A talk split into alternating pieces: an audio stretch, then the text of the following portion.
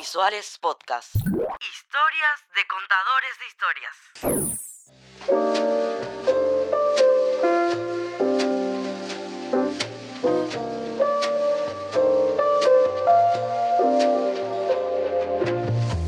Hola, soy Maki Peña Careaga, soy directora general de Syncro. Estoy acá desde el 2004.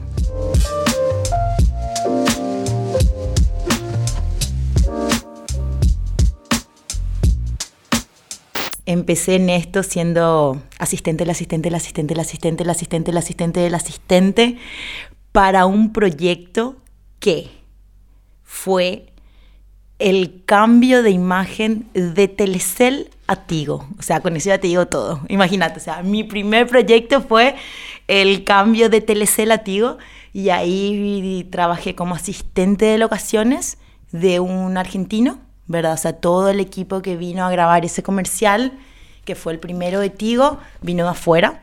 Eh, Syncro estaba como, como productora local y necesitaban asistentes, ¿verdad? Y en ese momento yo estaba en el primer año de la facultad, había empezado recién. Yo empecé en marzo del 2004 en la facultad y este proyecto fue en mayo, o sea que tenía algunos pocos meses. Una chica que se llama Coturbieta que trabajaba acá en Syncro, estaba en la universidad también y cuando empiezan a buscar gente, dicen, che, ¿y, y Maque? Ella, ella estudió y decía, no, ella está en el colegio todavía, ¿verdad? O sea, no, no, no, ella está en la facultad, ella puede ser. No, no puede ser, me dice Richard. Sí, sí. Bueno, y lo que sí que ahí empezó así, tipo, súper de casualidad. Empecé a trabajar, o sea, vine para ese proyecto. Empecé como freelance, ¿verdad? Acá empecé con un proyecto, después, tipo, descansaba una semana y después había otra cosa, después descansaba otra semana y había otra cosa, y así en noviembre del 2004 finalmente me quedo acá como contratada, ¿verdad? Y desde ese momento hasta hoy, acá seguimos. acá seguimos. Bueno, ¿cómo empecé en el audiovisual? La mayoría de la gente dice, no, yo de chiquitita ya sabía qué quería hacer, yo siempre fui súper fan del cine, es más, soy re cinéfila. No, yo no, yo no, ¿verdad? Yo eh, de chiquitita siempre quise ser un poco de todo, ¿verdad? Tipo, me acuerdo que terminé de ver Free Willy y quería ser entrenadora de delfines. O sea, ¿por qué no de orcas? Porque eran muy grandes. Tipo, los delfines me eran tipo más, más animales más a menos, ¿verdad? Entonces voy a ser una entrenadora de delfines. Terminé de ver mi primer beso y dije, ah, no, yo quiero ser maquilladora de muertos. Terminaba de ver cierta película y yo siempre quería ser alguien o sea, mi profesión era algún tipo de personaje de eso, ¿verdad? Y, toda mi infancia estuve rodeada muchísimo, muchísimo de todo lo que es el audiovisual. Pero cuando vos tenés tan naturalizado ese entorno, no te das cuenta lo que vos estás conviviendo, ¿verdad? O sea, tipo, nosotros en, en Semana Santa o, o los 8 de diciembre íbamos a la casa de mis abuelos en Cacupé y mis primos siempre tenían alguna idea loca que hacer, ¿verdad? Y yo como era la más chiquitita de esa camada, ¿verdad? Y Richard, Richard es mi primo, entonces crecimos tipo en, eh, o sea, crecimos en la misma familia y con las mismas locuras. Ellos hacían cosas súper extrañas que como yo era chica, en ese momento no podía participar, ¿verdad? Ellos se iban al cerro, tiraban sangre falsa, armaban todo un show con mis primas y nosotros que éramos los más chiquititos, no participábamos de eso. Me acuerdo que una, mm, una noche, por ejemplo, eh, yo ya tenía que dormir y no podía dormir porque en la, en la pieza al lado estaban Richard y todos mis primos grabando una escena donde yo le escuchaba a mi hermano que estaba gritando porque ellas tenían, era tipo un corto de acción, ¿verdad? Entonces era un momento donde le estaban torturando a uno de los personajes y yo le decía a mi mamá, mamá, Sebastián está llorando. No, ellos están jugando nomás. Y voy a escuchar, ¡ah! Unos gritos, ¡ah! Pero mamá, le decía yo, no, no, no te preocupes, voy a dormir nomás. Y yo, ¿cómo voy a dormir si en la pieza al lado le están torturando a mi hermano, verdad? Era muy simpático. Y bueno, y, y así era como que todo, como que todo fluía, pero yo no me daba cuenta del entorno en el cual me encontraba, ¿verdad? Después Pietro, ¿verdad? O sea, yo, Pietro también es, es, familiar mío y nosotros no íbamos a, yo por una cuestión de edad estaba mucho más cercana a él, ¿verdad? Entonces nos íbamos a, a, la, a la agencia de su papá, ¿verdad? Ellos tenían la productora arriba y para nosotros era un paraíso de cinco pisos, de empezar a subirnos con el ascensor y parar en todos los niveles y empezar a jugar con todo, ¿verdad? Me acuerdo cuando llegábamos a la productora, había, siempre, siempre ellos estaban haciendo algo, ¿verdad? Me acuerdo que una vez me voy y estaba Leti Fleitas y estaban grabando, creo con algún tipo electrodoméstico o algo, ¿verdad? Y había una media luna maravillosa, ¿verdad? Tenía un, un brillo, un color y yo decía, yo como esto ahora mismo, ¿verdad? Yo tenía creo que no sé, seis o siete años, ¿verdad? Y cuando agarré la media luna, le escuché a Leti que le diga, no, María Jesús, no, deja eso, eso, eso te va a hacer mal, ¿verdad? Había sido, estaba súper pintada, ¿verdad? Y nada, era como que siempre nos movimos en ese mundo y era una cuestión tan natural, tan placentera que, o sea, para mí no era ni siquiera eso un trabajo, o sea, yo no sabía ni lo que hacían ellos ahí, ¿verdad? Después pasaron los años a mí me encantan muchísimo los animales. Siempre pensé que iba a ser veterinaria, ¿verdad? Todo el, el, final de la primaria, inicio de la secundaria, yo estaba así súper enfocada que iba a ser veterinaria. Y después me di cuenta que ese amor a los animales involucraba tener que abrirlos, ¿verdad? Tener que tocar su sangre y empezar a hacer cosas. Y dije, ah, no, no, no, no, creo que esto no va conmigo. Me fui a intercambio, volví y ahí me di cuenta de que de que naturalmente yo siempre estaba involucrada en cosas que tenían que ver con la comunicación, ¿verdad? O sea, o eh, famoso en el colegio, comité de eventos, comité de el festejo de tal cosa, tal cosa, ¿verdad? En esa época era tipo los safaris, ¿verdad? Que vos tenías una lista de 300 cosas que hacer y era, bueno, hay que conseguir esto, esto, esto, esto. Y a mí me fascinaba, ¿verdad? O sea, tipo eran cosas que yo no, no, no, no podía dejar pasar porque yo necesitaba cumplir todo. Y era desde producir cosas, conseguir cosas, eh, visitar lugares, ¿verdad? Entonces era así tipo como, ahora me doy cuenta que era una vida de producción ¿verdad? En un juego de un fin de semana. Entonces, eh, cuando llegó el momento de tener que elegir una carrera, dije, ¿y ahora qué hago? O sea, ¿qué es lo que me gusta hacer? Yo dije yo, a mí me gusta la comunicación, pero yo no quiero ser periodista. Entonces empecé a ver las opciones que había, ¿verdad? Porque eh, eh, ir a la universidad sí era algo que quería hacer y mucho. Y empecé a ver, me encontré con comunicación audiovisual, vi que había en diferentes universidades me fui por la autónoma, me encantó la, o sea, yo leía las materias y decía, me encanta, todo lo que está acá me gusta, ¿verdad? Había así tipo taller de realización, taller de escritura, o sea, un montón de cosas que, que taller de radio, o sea, te daba como un panorama completo de un montón de cosas que vos podías hacer. Y sobre todo no había matemáticas, o sea, maravilloso, ¿verdad? Dije, ah, no, esto es lo mío, ¿verdad? Así que acá me tiro al vacío. Y empecé, ¿verdad? Empecé a estudiar audiovisual y ahí fue cuando... Y en ese momento, tipo, yo me desconecté completamente de lo que, de lo que hacía Richard, eh, o lo que hacía mi familia, o, lo que, o, toda esa comunidad artística que se vivía adentro, era como que no, no, tenía, no lo tenía presente. Entonces cuando me dice Coti, eh, mira, ¿por qué no venís? Nos encantaría que estemos juntos en este proyecto, hablar con Richard. ¿Con Richard? Le digo yo, ¿con mi primo? Sí, preguntarle. Qué loco. Y ahí me llama él, ¿verdad? Y me dice, y empezamos a hablar. Yo me acuerdo que la primera vez que vine tenía así tipo, un, se había salido de la universidad y tenía un buzo, ¿verdad? Con mi remera de Winnie the Pooh. Y vengo así, hola, ¿qué haces? Me dice, María Jesús, ¿vos estás estudiando? Sí, ya estoy estudiando esto y bla, bla, Empezamos. Y ahí fue como una cosa tan natural que se fue dando a poco que dije, no, definitivamente esto es lo que, esto es lo que me gusta, ¿verdad? Y empecé, empecé en una época donde las productoras tenían todavía el modelo antiguo, que era todo in-house, tanto equipos, tanto personal, ¿verdad? Técnico, o sea, era todo como eran las estructuras a los finales de los 90, inicio de los 2000, que para vos poder ser una productora de visual tenías que tener todo no como ahora que una productora de visual es una persona con una compu y todo el resto se va haciendo por proyectos. Entonces, em, yo creo que lo más interesante de mi formación, ¿sí?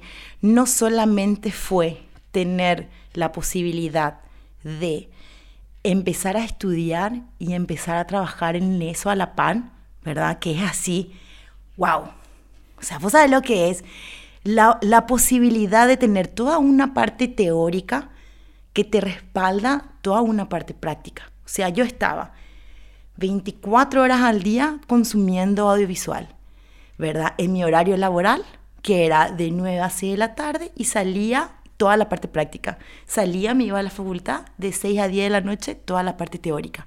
Y vos decís ahí, conociendo, tenés la posibilidad de empezar a eh, de, de, conocer muchísima gente, eh, muchísimos profes súper interesantes, y sobre todo empezar a ver y a saber que la universidad es una herramienta, ¿verdad?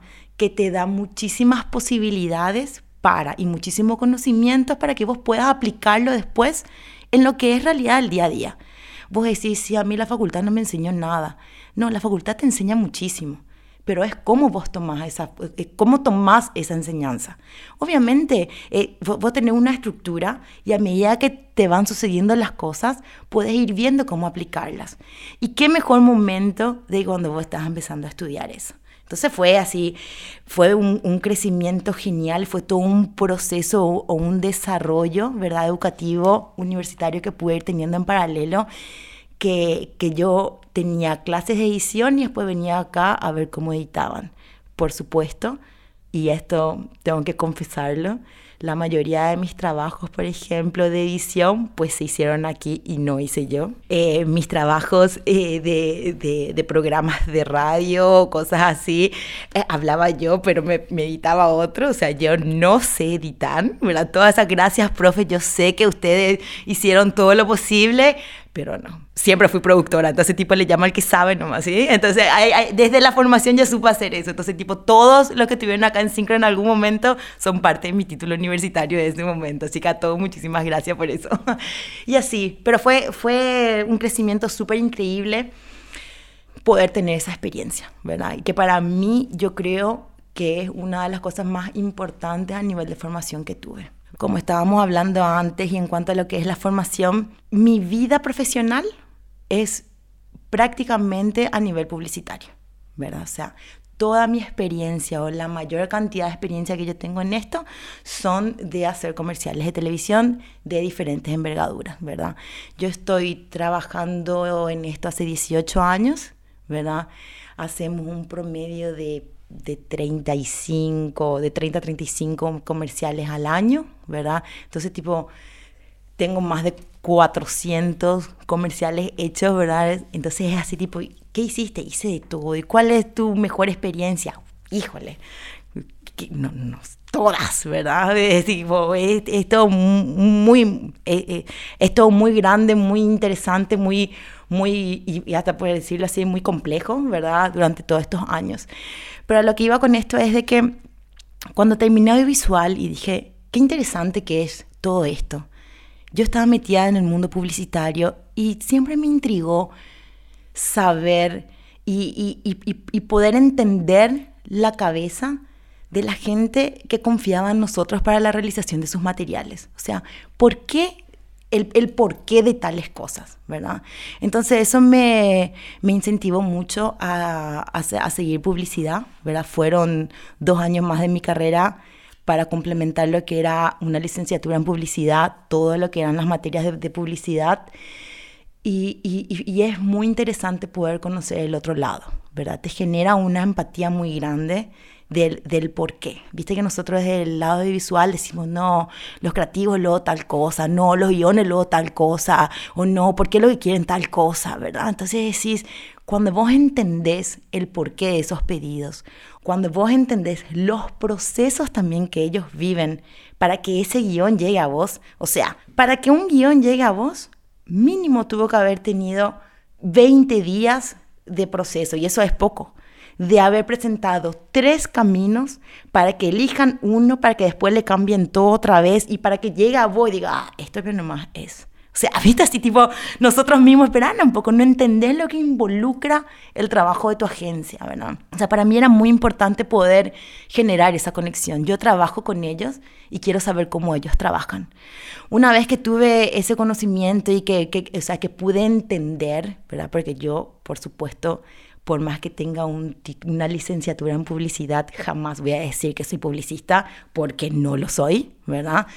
Eh, solamente fue mi gana de querer saber más sobre eso y poder, desde lo que me toca, poder aportar, ¿verdad? Con, con conocimiento y, y, es tipo un valor agregado el que yo te digo, mira, yo entiendo tu proceso, me encantaría acompañarte en esto, ¿verdad? Y, y confiar en mí porque entiendo lo que necesitas. Y con ese afán tanto de entender, o sea, me di cuenta, esperando un poco. Aparte de, la agencia, hay otra persona que necesita, eh, que nos necesita a nosotros, ¿verdad? Y que es, por decirlo así, el primer eslabón, ¿verdad? Y es toda la parte de marketing de cualquiera de las empresas, ¿verdad? Que ellos tienen necesidades específicas de comunicar cosas específicas. Entonces era esperar un poco. Porque es lo que el logo tiene que ser más grande. Porque es lo que tiene que estar siempre eh, girando ahí tu logo si es que nosotros ya mostramos también en el paquete. ¿Por qué tenemos que intensificar, ciertas cosas con el color? ¿Cuál es la necesidad?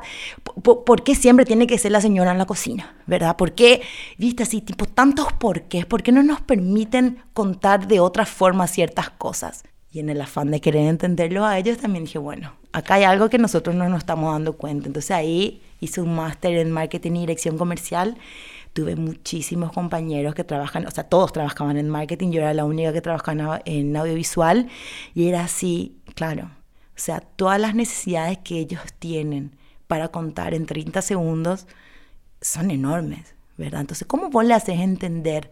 ¿Cómo vos vendés tu producto en 30 segundos y le haces saber a esa persona o, hacerle llegar a esa persona que, que, te elija entre tantas opciones, ¿verdad?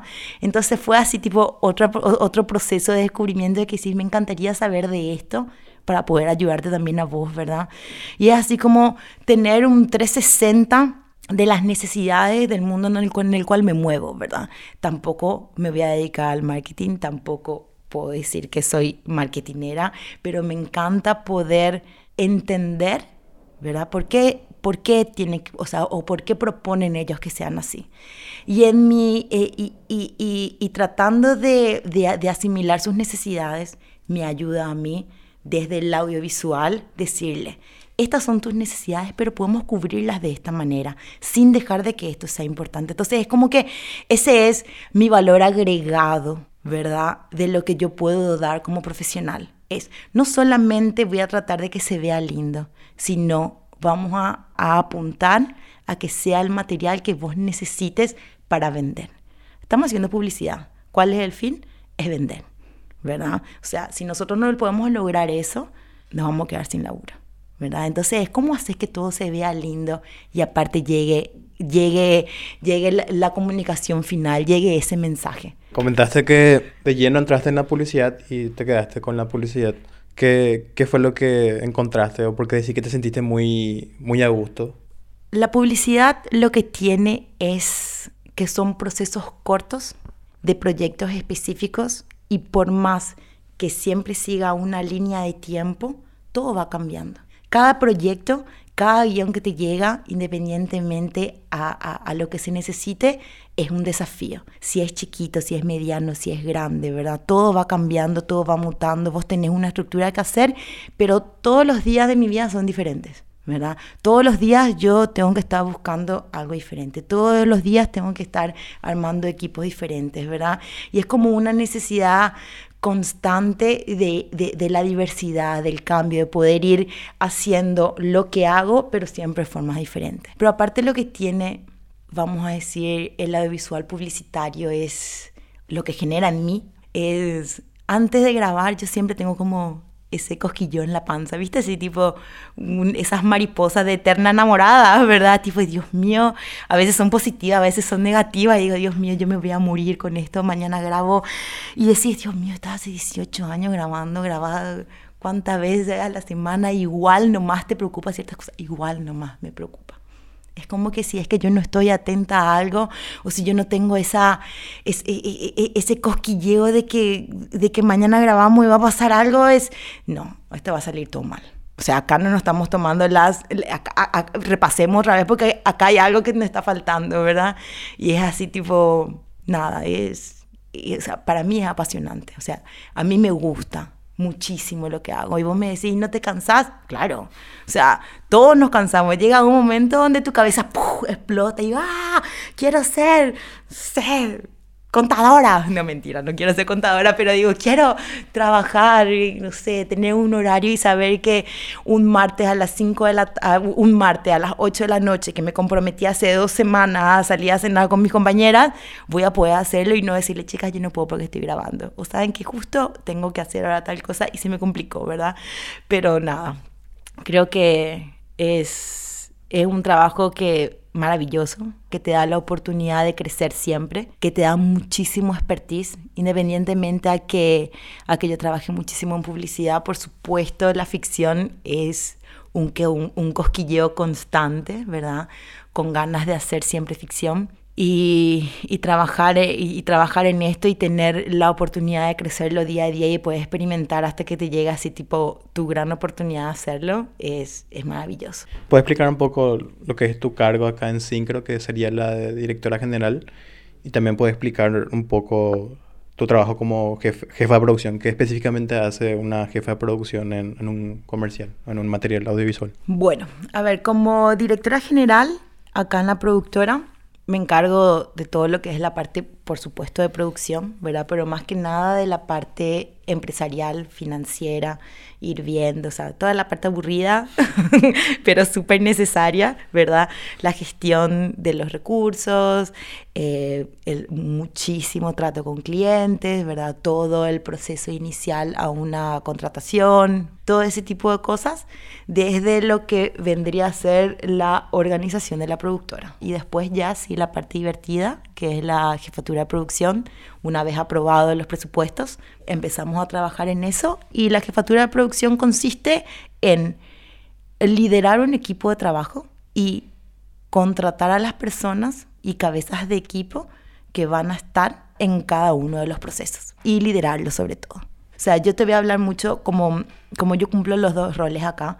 Una, una, o sea, una jefatura de producción no involucra tener voz que hacer la contratación porque eso lo hace el productor ejecutivo, pero yo al tener aquí ambos roles, entonces como me encargo de eso. Entonces es como que hago, voy mezclando varios roles en, en el, en el, y haciéndolo mío.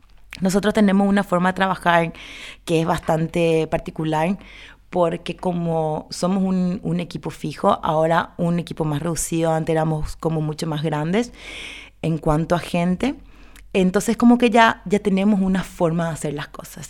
tipo, llega un guion, sabemos lo que tenemos que hacer, nos juntamos, va a hacer esto, esto, esto, esto, y nos vamos repartiendo, ¿verdad? Eso, eso tiene muchísimas ventajas porque podemos tener varios proyectos en simultáneo con el mismo equipo y nos da un flujo de trabajo súper, al trabajar de esa forma, hace varios años, entonces tenemos como una continuidad, o sea, nuestra rueda gira a la perfección y vamos sumando, vamos sumando la gente que es necesaria para poder llegar a esos, a esos objetivos, ¿verdad?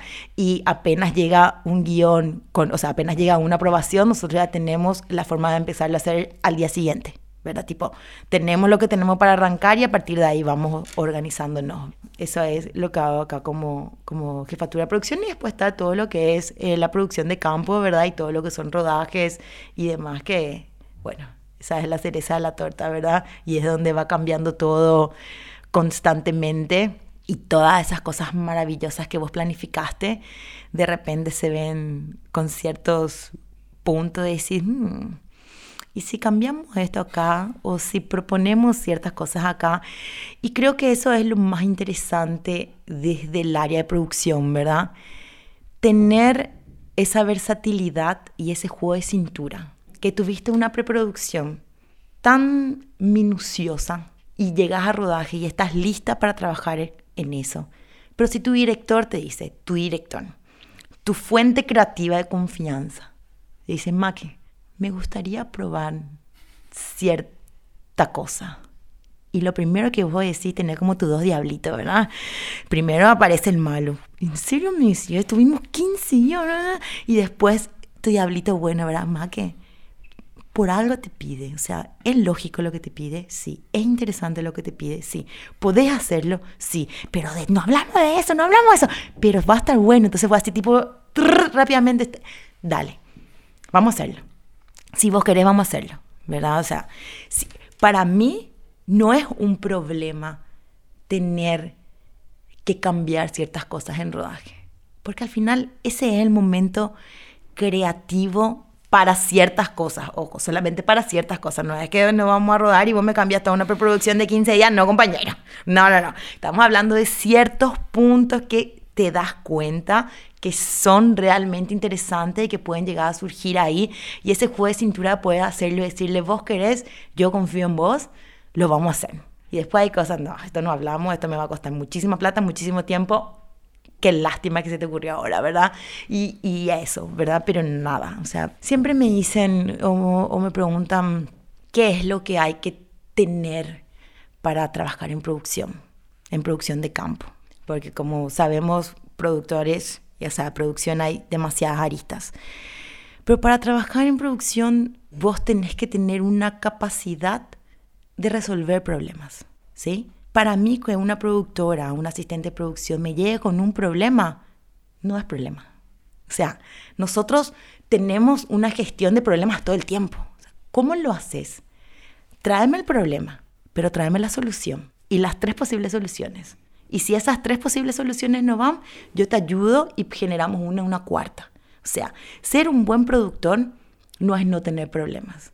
Ser un buen productor es tener la capacidad de resolver esos problemas, porque problemas se nos presentan siempre, o sea, ese es nuestro trabajo. Yo siempre digo que el productor es como la mamá, es como tu mamá. Tu mamá lo es pesada, tu mamá lo dice que te abrigues, tu mamá lo dice que coma, tu mamá lo dice que tenés que hacer tu tarea, tu mamá lo dice que te vayas a bañar a tal hora porque más tarde va a ser un problema. No, pero ya más tarde quiero. No, ande, hace ahora porque más tarde va a ser un problema. Todo es mamá, ¿verdad? Y te viene mamá una pesada, mamá tal cosa, y después eh, mamá, sí, eh, ¿dónde está tal cosa acá? ¿Dónde, qué, qué tiene tal cosa acá? Al final, todo te soluciona tu mamá. Todo, al, final tu mamá es la que todo lo sabe.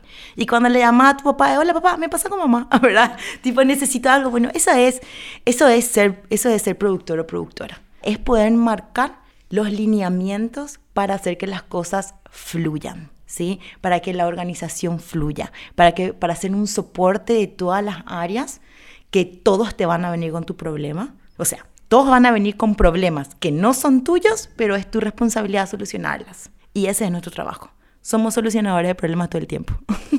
Quisiera saber un poco cómo es tu relación con las otras áreas, ya sea sonido, vestuario, maquillaje, arte. Vos como jefa de producción, recién comentaste que estudiaste publicidad y cosas así para entender un poco más el proceso de, el proceso de las agencias. Vos como jefa de producción, digamos, tenés ciertos conocimientos de muchas áreas para facilitar, digamos, esa comunicación o, o no es tanto así, es más, todo es un 100% una cuestión logística. Absolutamente no. O sea, ser productora no es solamente una cuestión logística. Ser una buena productora involucra tener conocimientos y no necesariamente conocimientos técnicos, sino tener conocimientos humanos de cada una de las áreas. Como productor vos tenés que saber que los problemas individuales de, cada área no son tu problema, pero todos los problemas son tu problema.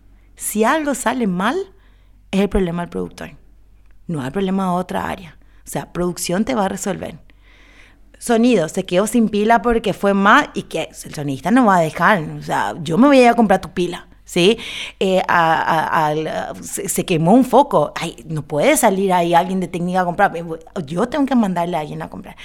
Se acabó el agua. No, no, o sea, Catherine no puede salir porque justo hay mucha gente. O sea, vos le mandás a alguien a comprar. Entonces, como que todo el tiempo tenés que estar solucionando ciertas cosas.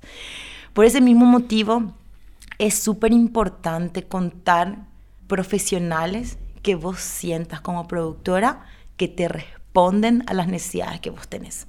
Para mí podés ser un excelente profesional, pero si vos no me solucionás o no me ayudas a solucionar ciertos inconvenientes que pueden llegar a surgir, vos no sos una pieza clave en mi equipo, ¿sí?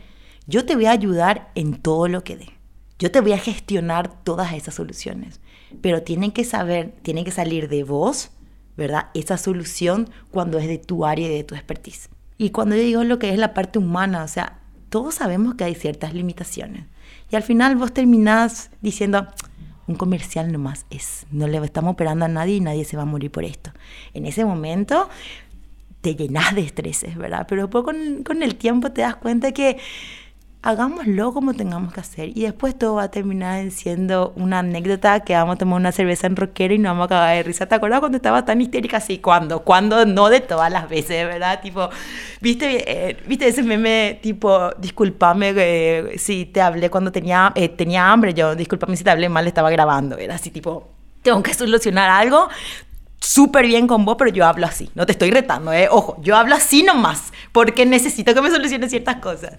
Pero nada, para mí la empatía con las otras áreas y el poder contar con gente profesional, sobre todo que yo confíe al 100% en su criterio, es la regla. Con la gente que yo trabajo, es gente con la que yo confío y que yo sé que independientemente a los inconvenientes que puedan llegar a surgir, vamos a tener buenos resultados. Porque problemas, como dije, hay siempre y los va a haber. Si deja de haber problemas, va a dejar de ser necesario el, el, el, productor. En donde van a ir a grabar entre dos personas y ya está. Pero no, el productor tiene que estar ahí porque siempre hay cositas que van surgiendo. Que al final es lo que le hace memorable también a la mayoría de los materiales alguna etapa de la producción que sea la que más disfrutes? Ya sea la pre, la producción, el rodaje o la postproducción. O sea, lo que más disfrutar es ver nomás el, el, material final, digamos. ¿Cuál de esas tres etapas es la que más disfrutas y por qué? La preproducción y el rodaje son las etapas que yo más disfruto. Cuando voy a empezar a materializar esas letras, ¿viste? Así cuando vos, vos lees un guion y después le empezás a poner imagen en tu cabeza y esas imágenes las estás viendo en un monitor, es genial. Decís, sí, esto era lo que yo quería hacer. Pero también es esa cuando te enfrentas así con un, con un guion y decís, híjole, ¿cómo voy a hacer esto? Tipo, vos estás en reuniones todavía, no son problemas que tenés que, eh, que, que, tenés que empezar a preocuparte, pero yo ya me preocupo, Dios mío, ¿cómo vamos a hacer esto? Y Dios mío, ¿cómo vamos a hacer esto? Y de repente le escuchaba a Richard que dice, no, y podemos proponer esto y esto, ay Dios mío, ¿por qué tengo que proponer esto y esto y esto? ¿viste? Y empezás a sudar y estás esperando un poco, ¿verdad? Tipo, bajás seis cambios, todavía no llegamos a ese proceso, cuando llegue ahí empezás a preocuparte, ¿verdad? Y después llega ese momento y ahí empieza otra vez, ¿verdad? Pero nada, es, o sea el poder armar los equipos, el poder, el poder eh, empezar a materializar las cosas y, llevarlas todas a rodaje es súper satisfactorio, ¿verdad? Y ver la cara también de la gente cuando dice, hija, qué genial quedó esto, ¿verdad? O cuando le ves a tu propio equipo diciendo, me encanta esta toma, o a tu directora de arte, qué lindo quedó esto. O sea que al final parece que cuando estamos ahí en monitor y cada una de las áreas ve su propio trabajo y dice, qué bueno que está y esa propia palmadita acá en la espalda lo logramos, es así tipo satisfactorio, ¿verdad? Da gusto, da mucho gusto. Ahora quisiera hablar un poco de la que fue tu primera experiencia en ficción, cuando, cómo fue Siete Cajas. Puedes hablar de lo que hiciste ahí, cómo fue esa experiencia y, y qué aprendizaje te dejó trabajar en, en tu primer largometraje. A ver, Siete Cajas. ¿Cómo decirte que que, haber trabajado en Siete Cajas es sin duda un antes y un después de todo. Imagínate para personas que no trabajaron en la película, es un antes y un después de todo. O sea, Siete Cajas es un antes y un después de todo, por tercera vez. Y haber sido o haber tenido la oportunidad de, ser ese proceso, de haber participado en ese proceso, Dios mío, es hiper gratificante. O sea, vos sabés lo que fue vivir en el mercado durante esa cantidad de semanas, días y noches, haber pasado ahí y después que vuelve a escuchar a la persona que dice, wow, mi referente de siete cajas, o qué increíble fue siete cajas en tal o cual cosa, o la fotografía de siete cajas, o qué genial cómo hicieron este siete cajas, y decía, ah, ya estuve ahí, yo lo viví, fue maravilloso, ¿verdad? Fue maravilloso ahora, pensar, después te acordás Dios mío, yo recorría ese mercado sola de noche porque había que ir de un punto al PC y vos te ibas corriendo. Claro, cuando vos estás trabajando en producción, no tenés un chip que te dice, che, cuidado con tal cosa. O, mira, ojo, puede ser peligroso. No, vos te pones un chip y decís, yo soluciono esto. Hay que traer tal cosa. ¡Ah, me voy! Volvía. Pero ahí le conocíamos a todas las personas, ¿verdad? Había toda o sea, el, el, mundo del mercado 4 es tan maravilloso que de día es uno y de noche es otro. Y es como que todos, había un montón de personajes dentro del rodaje que hacían que que la película sea genial y no estoy hablando de la ficción, estoy hablando del rodaje en sí, ¿verdad? Un montón de gente, desde los lomiteros que trabajaban cerca, de los chicos que me acompañaban.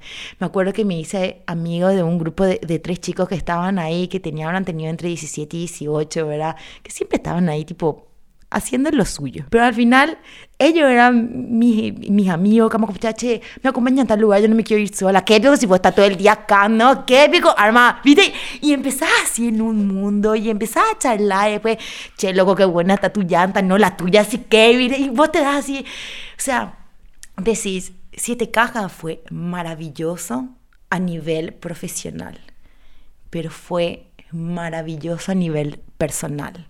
Poder conocer todo ese mundo, todo ese proceso, tanta gente linda a nivel audiovisual, a nivel humano de la gente que vivía ahí, tratar de lidiar y hacerle entender a una, a una yuyera por favor, na, no vayas a poner todavía tu puesto porque yo necesito que esto se quede tal cual a las 4 de la mañana. 4 y 5 ella ya tenía su primer cliente. No había chance de que ellos te esperen dos minutos. Entonces empezar a lidiar con eso, empezar a comentar eso, trabajar con ellos es, es genial. Yo en Siete Cajas en la pre estuve como productora de maquillaje y vestuario, que en realidad era hacerle una asistencia logística, ¿verdad? Más que nada a tremendos profesionales como Eddie Romero y Manoli. Eh, entonces era nada, era estar con ellos y hacerle seguimiento a ciertas cosas, armar presentaciones, pero por supuesto sin ninguna injerencia artística en los trabajos que cada uno que cada uno de ellos desarrollaba, ¿verdad?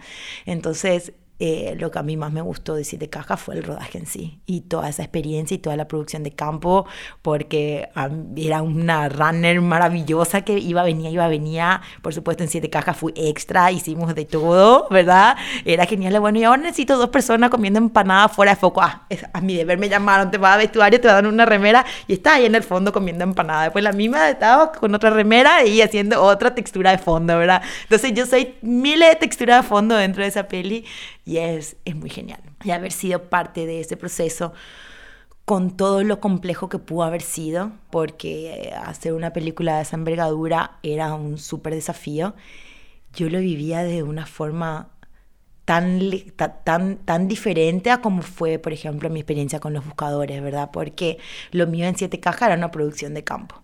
Entonces, yo tenía un horario de citación y un horario de retirada. No tenía ninguna preocupación mayor que llegar a rodaje. Entonces ahí, claro, maravilloso, vos te vas a grabar y qué mejor que eso. Hacer lo que tenés que hacer y punto. Pero sí, en, en, los buscadores fue diferente. En los buscadores estuve como jefa de locaciones. Estuve trabajando ahí con dos personas maravillosas. Eh, Eugenio Chompi Rojas, que ahora está de forma independiente haciendo locaciones.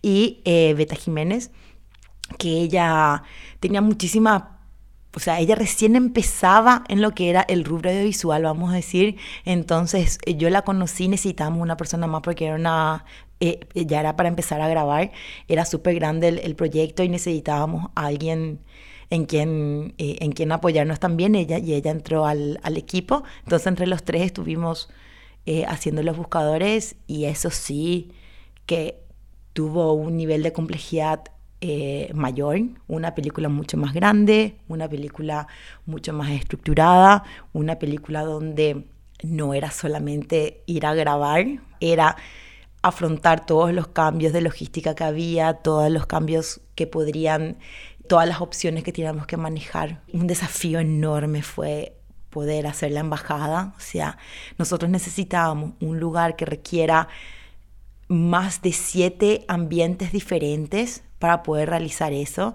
Y eso fue, eso fue súper complejo, ¿verdad? Súper complejo armar. Juanca tenía súper claro lo que quería. Las posibilidades y lo que nosotros teníamos disponible para eso no era muchísimo, ¿verdad? Tipo, llegó un punto donde me llama Gaby Sabatí y me dice, no sé, Mac, si es que no encontramos lo que, no, lo, lo que le gusta a Juanca, bueno, veamos de buscar algo en, en, en, en Montevideo o en Buenos Aires. ¿Qué? Le digo yo, ¿cómo? No, esperar un poco, ¿en serio me decís, verdad? No, y así era, así no. E-, era muy, o sea, fue completamente diferente esa experiencia, ¿verdad? O sea, ahí te das cuenta de que al tener un cargo más grande y más importante, las responsabilidades son mucho más grandes, la diversión disminuye un chiqui más porque tus preocupaciones son otras, ¿verdad? Los tiempos son otros, tenés ya un presupuesto con que manejarte y entonces es como que deja de ser todo tan, tan placentero en ciertos momentos y después empezás a grabar también y eso fluye de forma eh, maravillosa, ¿verdad? Pero al trabajar en locaciones estuve muy poco en set, estaba siempre más afuera y todo lo que es la organización de eso, entonces era tipo hacer que todas las cosas fluyan para que los que estén adentro puedan trabajarlo y era, tenía también su, su complejidad, ¿verdad? Y fue una experiencia increíble increíble y, y, y, qué más que, que, que, también haber trabajado en otra película que haya marcado tanto lo que es la filmografía nacional. Después, eh, o sea, entre, entre mm, Siete Cajas y Los Buscadores estuve en una peli que se llama La Chiperita. Es una película hermosísima, hermosísima, hermosísima de Hugo Cataldo Barudi. Eh, la producción es de Lore Cabrera y de Richard también. Es una película súper hermosa, que si no tuvieron la oportunidad de verla, véanla, con actores maravillosos maravillosos, maravillosos.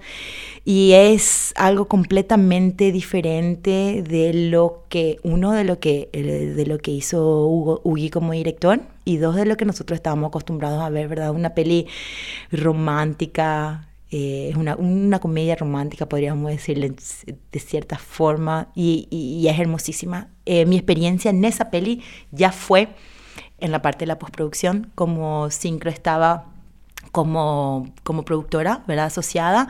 Entonces todo lo que era la parte de postproducción y el manejo de la peli dentro y el ritmo y el, el, el workflow, vamos a decir, de la película dentro de la productora. Entonces la manejaba yo. Eso. Y después todo lo que fue la parte ya posterior de eh, la, la, la, salida en salas, la, ese tipo de gestión del, qué sé yo, todo lo que es la parte interesante también social, vamos a decir, de los avant premier y ese tipo de cosas, ¿verdad? Pero lo más gratificante, de, yo creo que lo más gratificante de, eh, de, la ficción después de este, después de, del proceso, por supuesto, profesional, es poder ver en la cara de la gente cuando sale el cine que no, tiene absolutamente ni idea ni, y que ni le interesan los problemas que vos tuviste, sale y comenta tu trabajo desde, una perspectiva que vos decías, hijo de mil, ¿cómo se dio cuenta de eso? ¿En serio te diste cuenta, verdad? O en siete cajas era ver esas filas inmensas, ¿verdad? De que gente que estaba formando para ver una peli nacional. Y vos le escuchabas cuando se reían en ciertos momentos, ¿verdad? Y decía, no, acá todos empiezan a cagar de risa. Y guau, guau, cosas así, así súper chiquitas que, que, que, te generan una satisfacción inmensa, ¿verdad? Y eso, o sea, y esa satisfacción, imagínate, yo como miembro del crew, que era así tipo producción de campo de la película. Imagínate para realmente, para Richa, para Tana, para Juanca, para todas las personas que estuvieron involucradas a nivel creativo, a nivel de producción. Qué satisfacción inmensa poder haber marcado esa diferencia. Fue un momento, o sea, para mí luego, no sé si Siete Cajas es solamente un referente a nivel creativo, vamos a decirlo, ¿verdad? Sino fue un fenómeno sociocultural. Yo no sé qué va a Yo no sé si hoy se estrena Siete Cajas, va, va, a ser lo mismo, ¿verdad? Porque Siete Cajas fue para mí la primera película en la cual al paraguayo le gustó verse. Y el paraguayo se sintió reconocido. Y el paraguayo aprendió a escucharse. Viste que antes decíamos, bueno, ahora hay mejores actores. Antes hacer publicidad era re feo porque vos no le podías dar una línea porque no, actuaban bien. No, no, no va por ahí. Va por el lado de que nosotros no nos escuchábamos.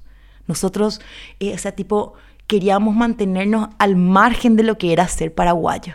Y es como que, que generó una identidad tan fuerte, es, estos somos, esta es nuestra forma de hablar, y la abrazamos y queremos y nos reconocemos. Y qué gusto verte y vernos es lo que a nosotros nos da la libertad de, de conocernos también, ¿verdad? De poder, de poder contar nuestras historias siendo de verdad, vamos a decir, o sea, de, de apropiarnos de nosotros mismos, de apropiarnos de nuestra, de nuestra cultura de nuestra sociedad y de nuestra forma de hacer las cosas, ¿verdad?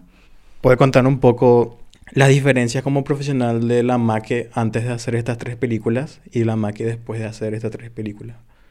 A ver, qué, qué pregunta, o sea, que hija, no me podías haber dicho esta pregunta ayer, entonces pensaba.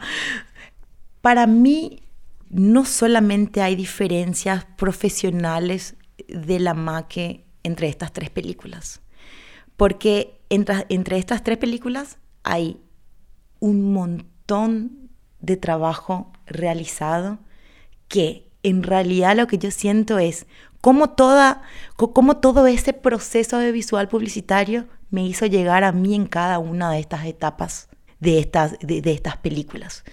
Porque ese es mi verdadero desarrollo. O sea, todo, todo lo que nosotros hacemos en publicidad son mini películas. Todo es más chiquito, es más, poco, eh, es más poco el presupuesto, es más poco el tiempo, es más poco ciertas cosas, pero es el mismo proceso. Entonces, ¿cómo vos encarás esto? Fueron, eh, creo que em, Siete Cajas fue en el 2010, después 2014, después 2016. Entonces hay como tipo de, tres a cuatro años entre cada una de esas películas y el crecimiento es inmenso. No solamente a nivel profesional, sino a nivel, a nivel profesional, sino a nivel personal.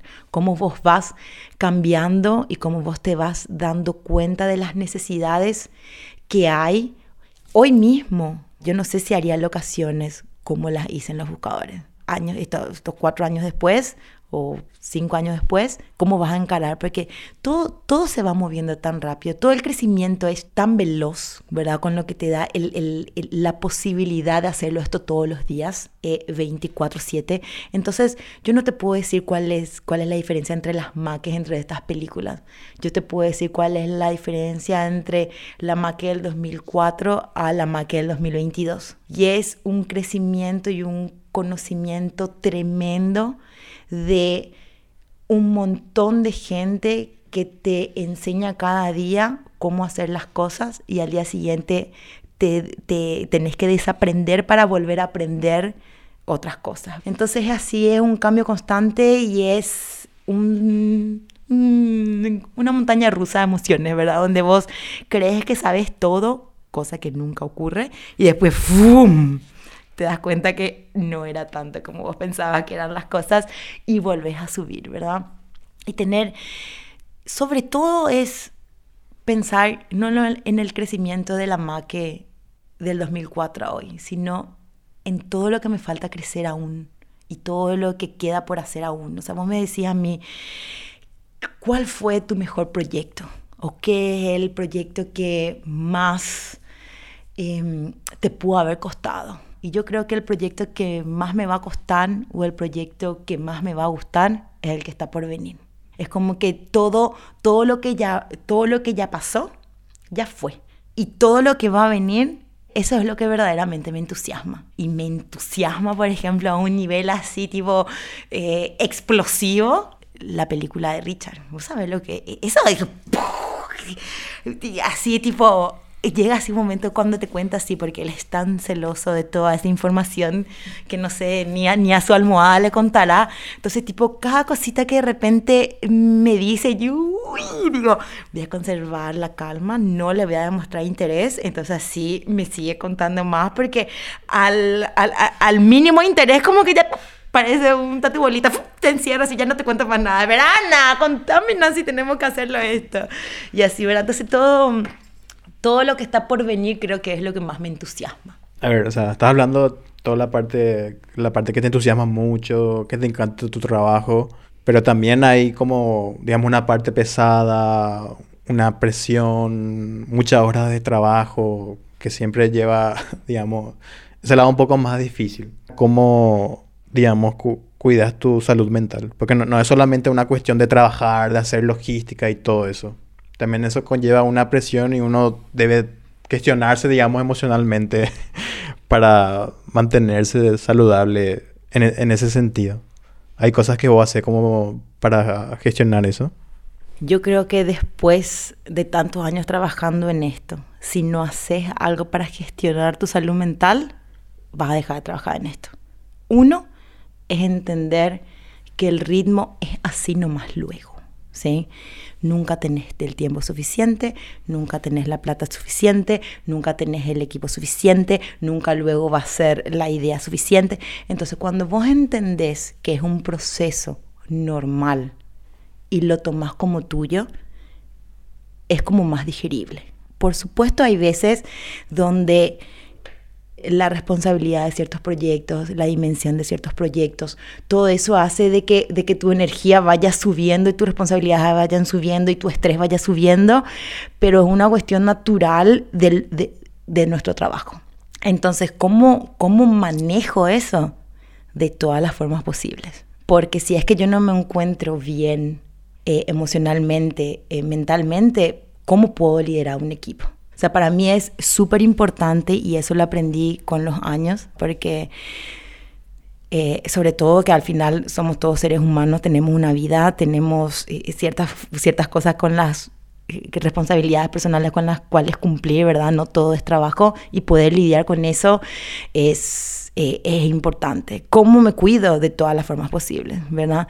Rodeándome fuera, de, fuera del mundo laboral, con amigos, con haciendo cosas que me gusten. No tengo absolutamente ningún hobby. O sea, tipo, no digo voy a jugar cricket todos los martes a las 19, ¿verdad?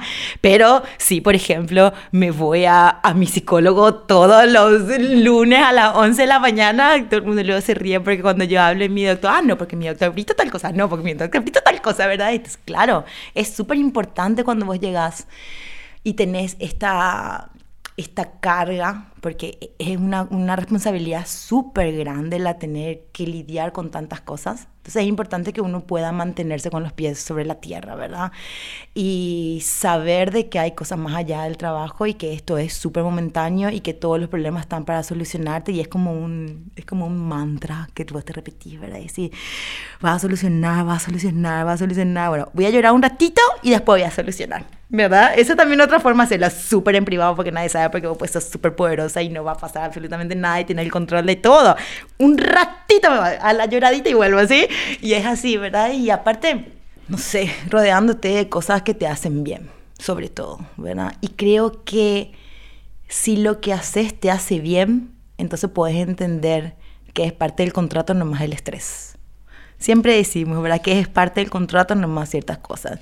Si vos sos chofer de un ómnibus, dentro del contrato está que puedas llegar a tener un accidente. Es una posibilidad, es un momento de estrés, sí, pero lo vas a gestionar. O sea, siendo productora, siendo responsable de una casa productora, hay muchas responsabilidades que tienes que cubrir y a veces vos decís, pero yo creo que lo más difícil no es solamente cómo vos te cuidas, sino es que cómo vos le cuidas a los demás para que tu estrés no contamine el proceso de los otros. Yo soy súper consciente de que tengo una carga energética como muy, muy fuerte que se nota absolutamente y no puedo remediarla ni con la mejor de mis actuaciones cuando hay algo que me preocupa. Y, y yo tengo y sé que soy muy responsable de poder gestionar eso porque si no contamino ciertos procesos que no debería. Entonces, tipo, ¿cómo, ¿cómo lo hago que esto sea más ameno? Entonces, es muy importante poder tener el control de eso, ¿verdad?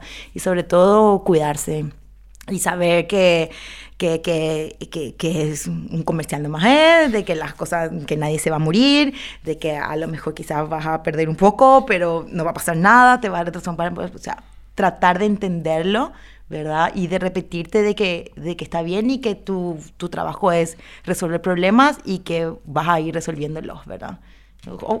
puedo empezar a jugar cricket también a las 19 cada jueves, ¿verdad? podría llegar a ser interesante, pero nada, así.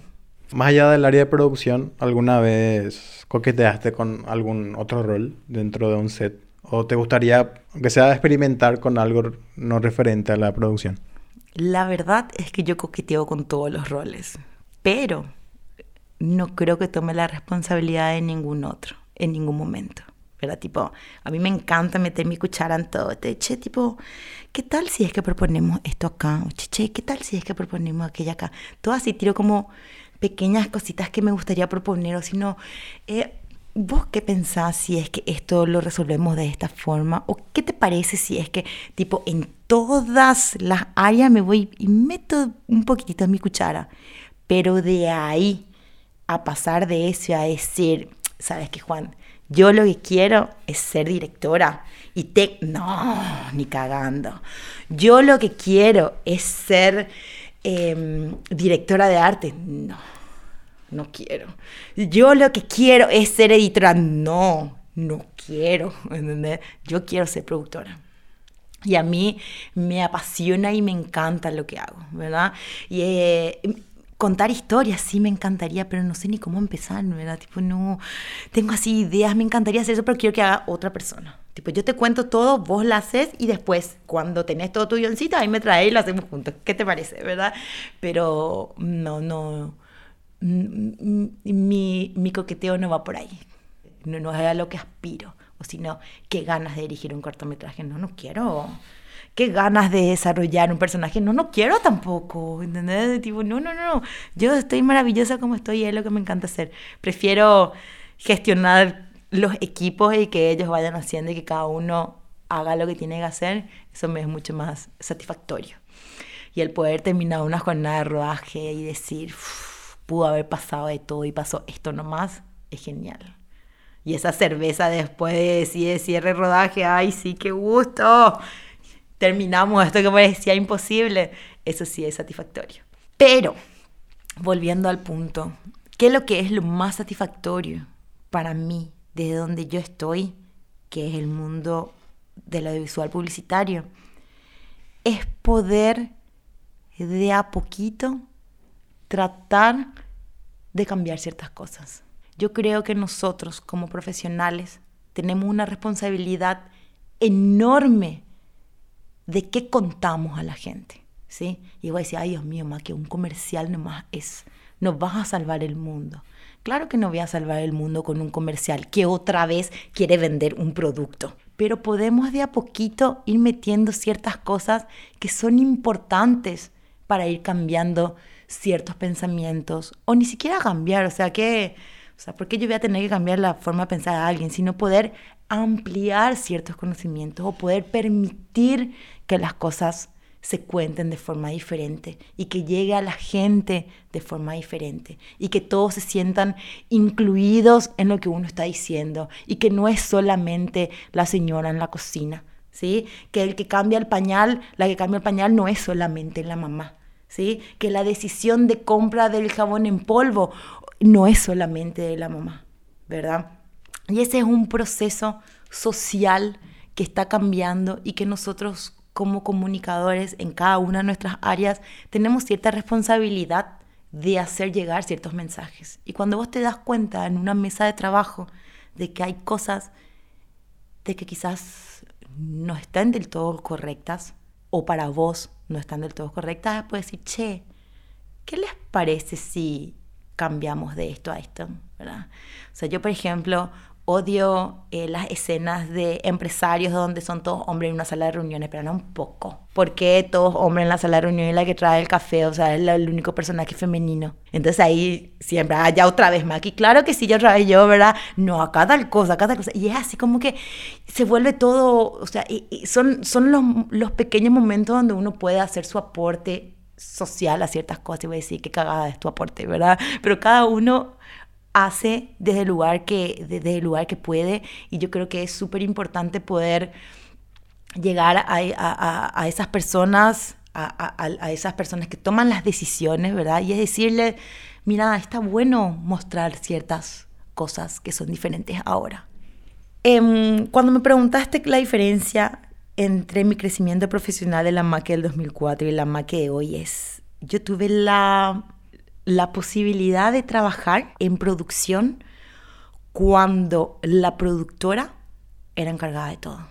Entonces, hacer producción en, antes del, del 2004 para abajo era hacer locaciones, hacer casting, hacer catering, hacer vestuario, a veces hacer maquillaje, pero maquillaje era como que siempre estaba, había, teníamos que tener un profesional que lo haga de verdad y no que pin, pinten más caras, ¿verdad? Entonces era, te daba como un, un abanico completo de conocer todas las áreas. La maque de ahora contrata todas esas, e, e, esa cantidad de cosas que hacía una sola maque, ahora hacen todas diferentes personas. Y poder tener el conocimiento de saber qué le vas a pedir a cada una de esas áreas es maravilloso. Y eso solamente te da el expertise de haber trabajado en cada una de esas áreas, porque sabes qué le puedes pedir y qué no le puedes pedir. Y qué, y qué le puedes pedir de cara dura sabiendo de que le va a costar un poquito más, pero que sabes que podría llegar a llegar. Entonces, esa es una, esa es una diferencia súper grande durante estos 20 años, más o menos. Es de cómo se hacían antes las cosas y ahora poder aplicarlas de una manera mucho más organizada, mucho más sectorizada y dividida, ¿verdad? Cada uno se encarga de lo que se tiene que hacer, pero te da la posibilidad de, de saber y valorar el trabajo de cada una de esas áreas, porque te tocó hacerlas todas también. Escuché muchísimo en, en los podcasts que, que, los otros productores y los otros, eh, las, las otras personas a las cuales entrevistaste siempre hablaban de la, de la verticalidad del audiovisual. Y muchos así tipo con temor dicen, es muy parecido a lo que es la vida militar, ¿verdad? Sí, es cierto, ¿verdad? O sea, todos somos, todos bohemios, pero vestidos, todo bohemio camuflado somos, ¿verdad? Lo del cine, tipo, no queremos hacerlo mucho loco, pero al final, todo bien alineadito y que nadie se salga de esa línea, ¿verdad? Pero ¿por qué? Porque hay todo un proceso de meses de trabajo, sobre todo en ficción, que, que, que, que cada una de esas etapas tiene su proceso, tiene su crecimiento, tiene su desarrollo. Y cuando muchas personas se involucran ya directamente en la parte del rodaje, que es donde surgen las ideas maravillosas a último momento, cuando estás con cinco horas de atraso de tu plan de rodaje, ahí surgen la idea maravillosa, ¿verdad? Siempre. Ya le decís, no, esto ya lo pensamos cinco meses atrás. Maravilloso, pero no va a funcionar por tal y tal y tal y tal cosa. Y vos le esperás que la gente, que, que te respondan así, no sencillamente es no nomás. No tengo tiempo para explicar todo, todo, lo que ya se pensó antes, porque viste que estamos tarde. Entonces, tipo, no nomás. Y ya se pensó y no lo vamos a hacer. Entonces, gracias por tu idea, lo anoto para más tarde, ¿verdad?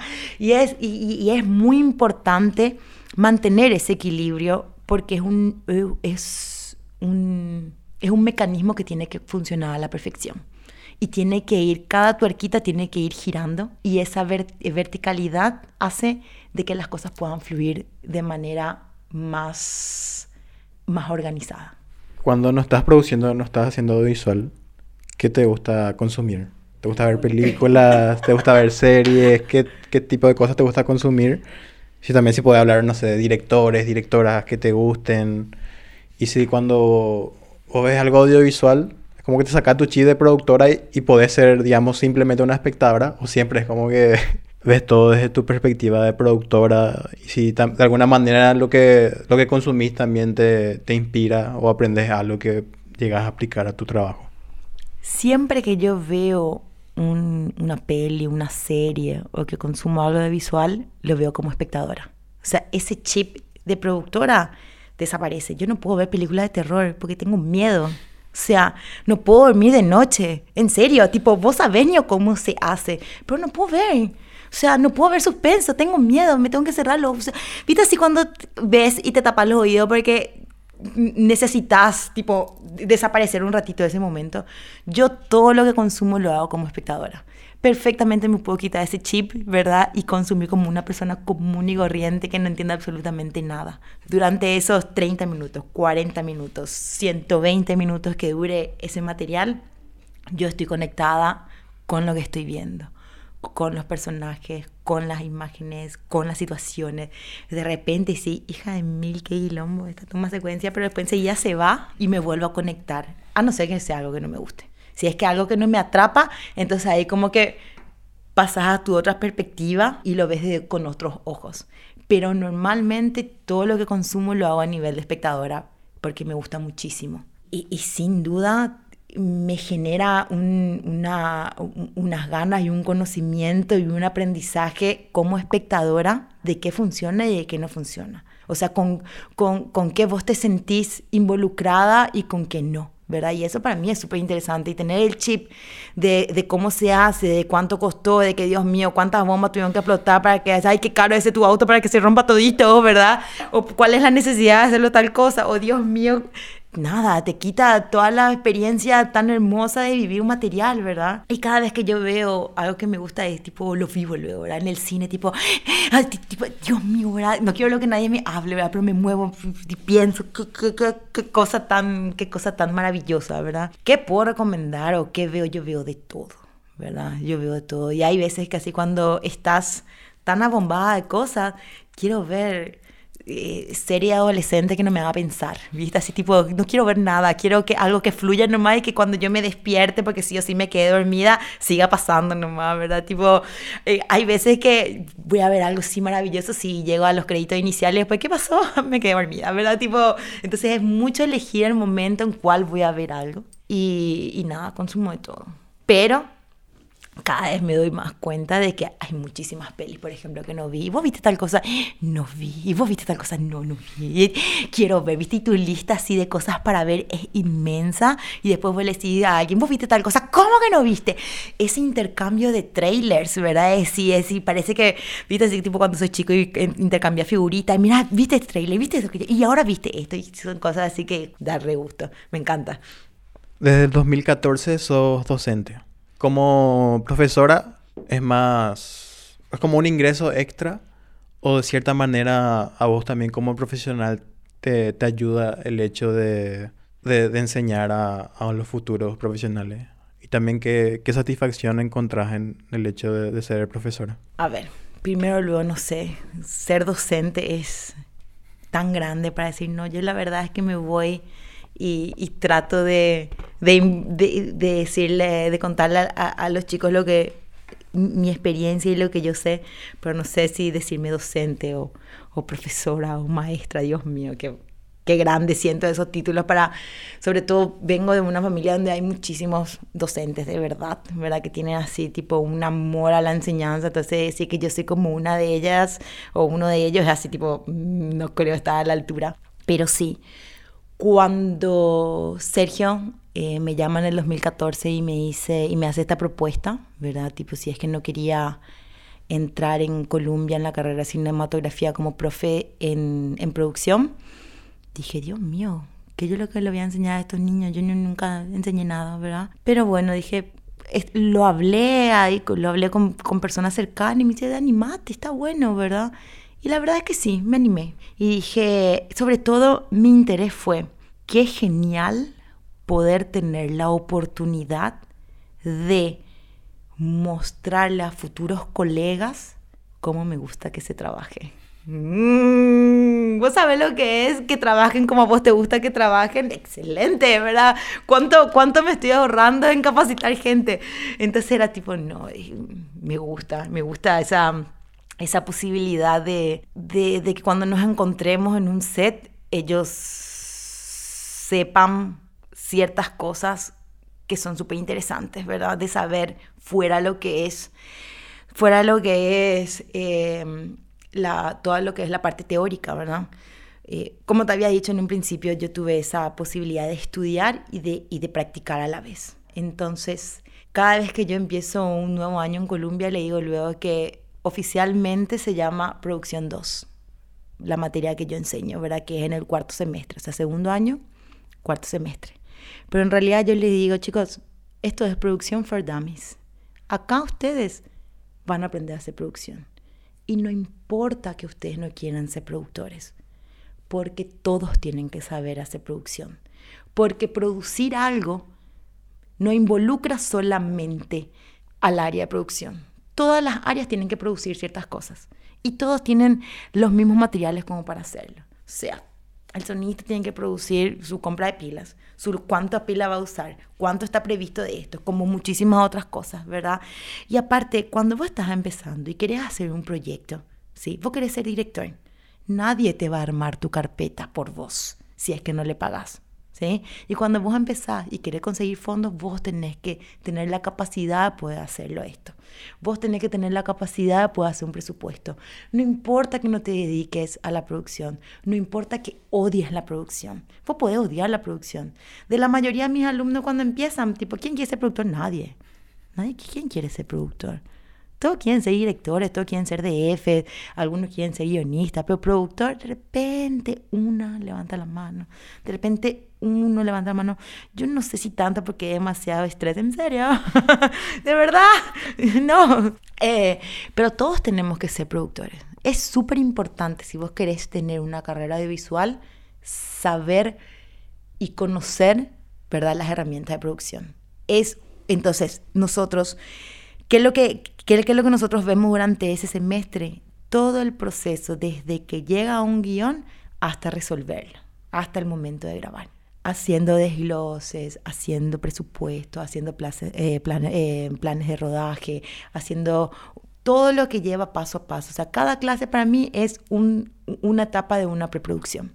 Entonces, uno tiene el conocimiento, te gusta o no te guste, de qué es lo que hay que hacer. Y si te toca la oportunidad de hacerlo, hacerlo. Y aparte, otra forma de vender mi materia es, vos querés entrar en el mundo audiovisual, vas a entrar como asistente de producción es la forma más rápida de llegar a un set de rodaje. Empezar a correr como loco. Vos correr nomás. Te piden esto, trae esto. Te piden lo que trae. Y a partir de eso, empezás a moverte y empezás a conocer diferentes áreas y te vas alineando con ciertas cosas, vas conociendo ciertas cosas, pero desde el área de producción te da como un, un inicio al mundo profesional más ágil, independientemente a que no quieras serlo. Pero la producción de campo es una, forma, una buena manera y rápida como eh, de entrar al, al mundo laboral siendo runner. Después de ahí vos te vas ubicando donde más te gusta, vas conociendo gente. Es más, a veces uno entra a la facultad porque cree que quiere ser director, pero en realidad no sabes todas las áreas que hay aparte y te gusta muchísimo más otra cosa. A veces vos creías que querías ser director, pero en realidad lo que querés ser guionista. Vos creías que querías ser director, pero en realidad es la dirección de arte lo que te apasiona. Vos creías que querías ser director, pero en realidad es la dirección de actores lo que a vos te gusta. ¿verdad? Entonces es como que es una forma de conocer todas las áreas, todos los procesos y darlo de una forma súper dinámica, vamos a decirle, porque teoría de producción tienen producción 1, tienen producción 3, o sea, tipo todo. Lo mío es 100% práctico. Todo lo que aprendiste y lo que vas a aprender en un futuro, lo vamos a aplicar ahora y yo te voy a enseñar cómo se hace o cómo es yo te voy a enseñar cómo se hace demasiado grande, ¿verdad? Cómo es una forma de hacerlo en realidad, ¿verdad? Porque cómo llegar a un resultado final hay muchísimas formas, ¿verdad? Y una de esas formas puedo, puedo mostrarte, ¿verdad? Ya que tocaste ese tema, vos como jefa de producción muchas veces, ¿qué, qué habilidades decís que son importantes para una persona de cualquier área? Obviamente uno tiene que saber mucho sobre su área específica, ya sea de sonido, ya sea de arte, pero más allá de esas habilidades del área específica, ¿qué habilidades generales decís que es importante que tenga una persona para desarrollarse bien en el set? Ya sea de comunicación, ya sea, no sé, de gestión emocional, o ese tipo de cosas? A ver, una persona para trabajar en audiovisual, en un set de rodaje, fuera de lo que es su formación profesional, sí o sí tiene que tener una capacidad emocional, una capacidad de gestión del trabajo en equipo, de respeto por sobre todo a todas las áreas y de saber de que es un trabajo en conjunto. Entonces vos podés ser un excelente profesional, pero si no sos capaz de trabajar en equipo o si no podés desarrollarte de cierta forma a nivel personal, a nivel humano, mejor dicho, no a nivel profesional, eh, personal, a nivel humano, es, tus chances son, son menores a hacer carrera, ¿verdad? En lo que nosotros hacemos es, eh, es, un, es un trabajo que demanda demasiado tiempo, ¿verdad? Es una carga horaria muy grande, una carga emocional muy grande y que si pasas mal o si alguien te hace pasar mal, no lo vas a querer repetir. Entonces vos puedes ser excelente profesional, pero trabajar con vos es un problema. Muchísimas gracias, pero no va a poder ser. ¿sí? Entonces, lo más importante para poder desarrollarse como un profesional en el ámbito de visual es saber de que estás trabajando con seres humanos y que tenemos que tratarnos de cierta forma, que tenemos que respetarnos, ¿sí? De que es mucho el proceso que hay que cumplir, que son muchas las horas de trabajo y que tenemos que llevarlas a la mejor manera posible. Y que independientemente de que sea algo tu responsabilidad o no, pero está en vos cierta posibilidad de aportar algo para que el trabajo del otro sea un poco más sencillo desde tu área, pues bienvenido sea. ¿Cómo ves tu proyección a, futuro? ¿Qué, o sea, ¿Qué proyectos tenés en mente? ¿Qué proyectos van a venir? ¿O no, no sos tanto de pensar mucho en el futuro y, se va dando más de forma espontánea? A ver, las cosas siempre se fueron dando de forma espontánea. Por supuesto, uno piensa, Dios mío, tengo tantos años, yo cuántos años más voy a poder trabajar en esto, qué es lo que quiero hacer, cuáles son mis metas, cuáles son mis objetivos, a dónde voy, qué hago, porque Dios mío, viste todas esas crisis existenciales que te agarra cada cierto tiempo. Claro que sí que uno piensa para dónde va. Muchas me dicen, Dios mío, ¿no estás cansada después de tanto tiempo estar en el mismo lugar y hacer la misma cosa? No. Yo siento que el techo de este lugar es cada vez que siento que estoy llegando al último piso, descubro que hay cinco pisos más arriba. Entonces es como una, una forma de ir creciendo todo el tiempo y unas ganas de que las cosas vayan surgiendo, todo va cambiando de una forma tan rápida, a veces por, por el negocio mismo en el cual nos movemos, otras por ejemplo, como, como cosas como la pandemia que te marcó un antes y un después así eh, a nivel empresarial, ¿verdad? Luego. Entonces es como que todo el tiempo uno piensa en el futuro y no tengo como decirte yo quiero llegar a hacer esto o a mí me encantaría poder eh, hacer tres series y venderle a Netflix. yo, yo no, no, no, no es que tengo en mente algo así.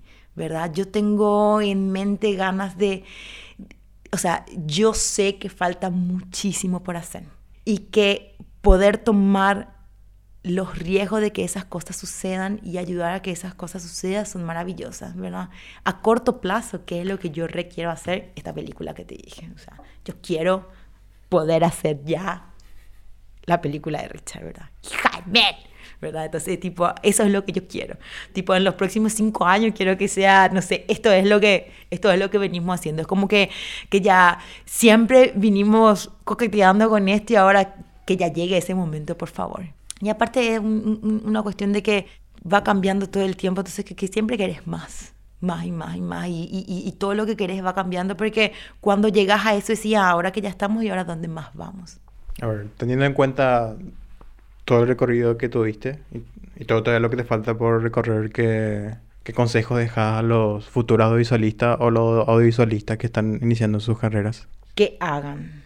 Todo hay que hacer. Y seguramente todo el mundo dice, hagan, hagan, hagan, vean, consuman muchísimo cine, consuman muchísimo de todo lo que hay. Porque ahora todo lo que te inspira no es solamente cine, te inspira un montón de cosas. Pero aparte del consejo que yo te puedo decir, tipo, hace y no importa que te equivoques, lo que de verdad me gustaría poder decirle a todos es que se tomen el tiempo de construir ¿sí?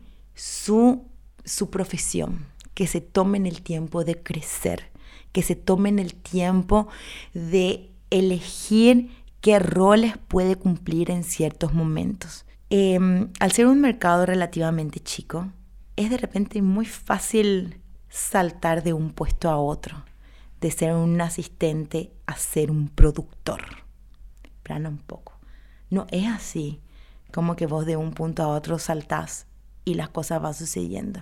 Es demasiado fácil que acá alguien te diga, sos productor ejecutivo, sos tal cosa, pero ¿qué hiciste? No, yo hice dos comerciales. Que no te engatusen con tu título, ¿sí? Acá más fácil es llegar a hacer algo. Más fácil es tener tu propia empresa y ser vos el CEO, ¿verdad? De tu unipersonal. Entonces, no te duermas sobre eso. No importa qué cargo vos tenés. Importa la construcción profesional que te haces día a día. Y trata de empezar siempre desde abajito y desde cualquiera de las opciones o oportunidades que te den y de a poquito anda creciendo, ¿sí? Que, que no te llegue ese bichito que se te da la oportunidad de hacer algo en el cual todavía creas que necesitas aprender un poquito más como para hacerlo. Ojo, no digo no corras riesgo, hacerlo, porque primero dije hacer lo que tengas que hacer, pero trata de hacerlo de la forma más consciente posible, de dimensionar por sobre todo lo que estás asumiendo y lo que querés hacer y a dónde querés. No sé si querés llegar, porque cuando vos tenés 18 y 19 años no sabes a dónde querés llegar. Por lo menos saber hacia dónde te quieres encaminar. Y después si ese camino va tomando diferentes rumbos, no importa. Pero trata de hacerlo siempre de abajito. Trata de recordarte que lo más importante es el trato humano, ¿sí? O sea, profesionales y buenos profesionales hay en todas partes, pero trata, trata de cultivar tu, tu lado humano y sobre todo tu lado creativo. Porque ahora estamos en un momento donde el diferencial más grande es el factor humano y creativo, porque las herramientas tecnológicas están dispuestas para todo. Entonces, lo que marca la diferencia entre uno u otro son esos aspectos. Y eso. Muchas gracias. No, gracias a vos. Muchas gracias a vos, Juan. Un placer.